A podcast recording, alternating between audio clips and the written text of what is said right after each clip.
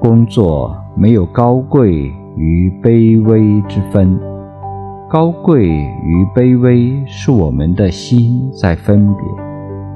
心有高贵与卑微的分别，所以看到工作有高贵与卑微的差别。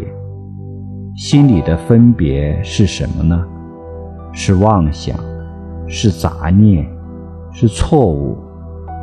劳动都是光荣的，劳动都是神圣的，因为劳动创造了世界，创造了一切，创造了人类无尽的宝藏。